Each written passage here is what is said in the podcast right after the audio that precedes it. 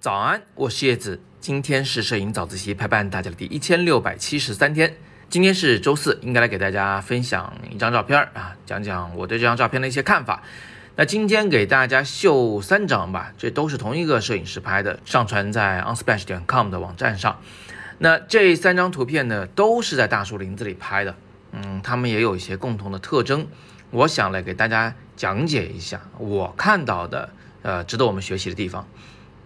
我们还是以第一张照片为主要的讲解对象，就是下边是条河流，上面有一个天空的那一张。那这张照片呢，呃，首先我们从观感上就能发现，它是一个低调的照片，就它整体的画面的亮度是明显偏低的，肯定是比肉眼在现场看着那个亮度要暗很多。这一点呢，是会给我们带来一种很凝重的啊，或者是很厚重的自然界的力量感。呃，比那些轻飘飘的、偏亮的照片呢，有更大的分量感。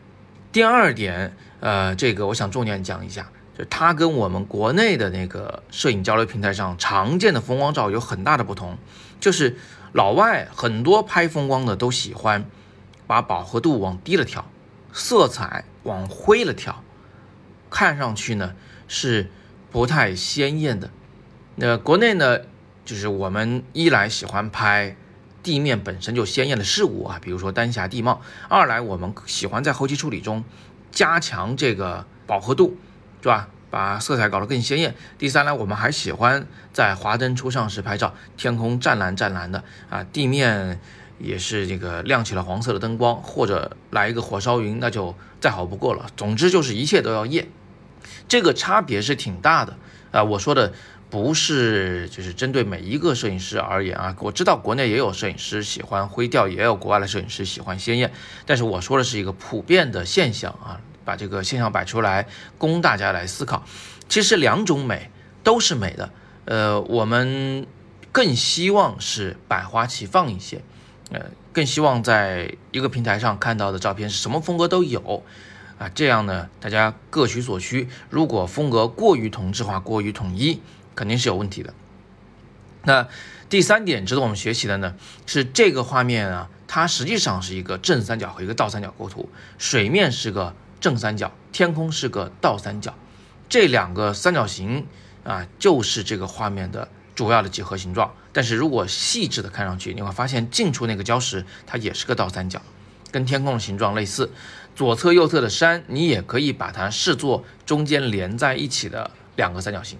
那么这个特点呢，其实，在后两张照片里也能看得到，那个小桥或者是那条小路，其实也都是一个正三角形，左右两侧，不管是桥的栏杆还是那个绿色的植物啊，也都是三角形的形态。所以这三张的构图方法基本上类似的。最后想提醒大家，第一张和后两张有一个很大的不同，就第一张的那个视平线或者说是这个。河流的透视消失点，它是在画面偏高的位置的。有同学可能会看不到这一点，其实很简单，你就把这个河的左岸、右岸划成两条线连起来，看它相交在哪个位置。那那个位置基本上就是地平线所在的位置。虽然现在地平线是被树挡着的。那第一张呢，明显视平线是偏高的，它的好处是什么呢？好处就是会带来更强的力量感。那地平线摆得越高，压迫感。力量感就更强，地平线摆得越低，就越有那种，呃，非常舒服的，在广阔的空间中，这个非常安全的、安静的在发呆的那种感觉。那显然呢，后者的情绪不符合现在这个湍急的水流，所以我还挺喜欢这张照片的。不知道大家怎么看？如果你有什么想说的、想问的，都可以在底部留言，我们一起来讨论。别忘了，在这个周六，也就是这个月的十七号。后天我会给大家在杭州带来一整天的人像摄影课程，我们会从理论到软件模拟到实操拍摄，全过程走一遍，来教大家如何去拍好人像。这个课程现在只有一个名额了，所以想报名的同学可以点语音下方的第一条链接，课程介绍和报名链接都在里面。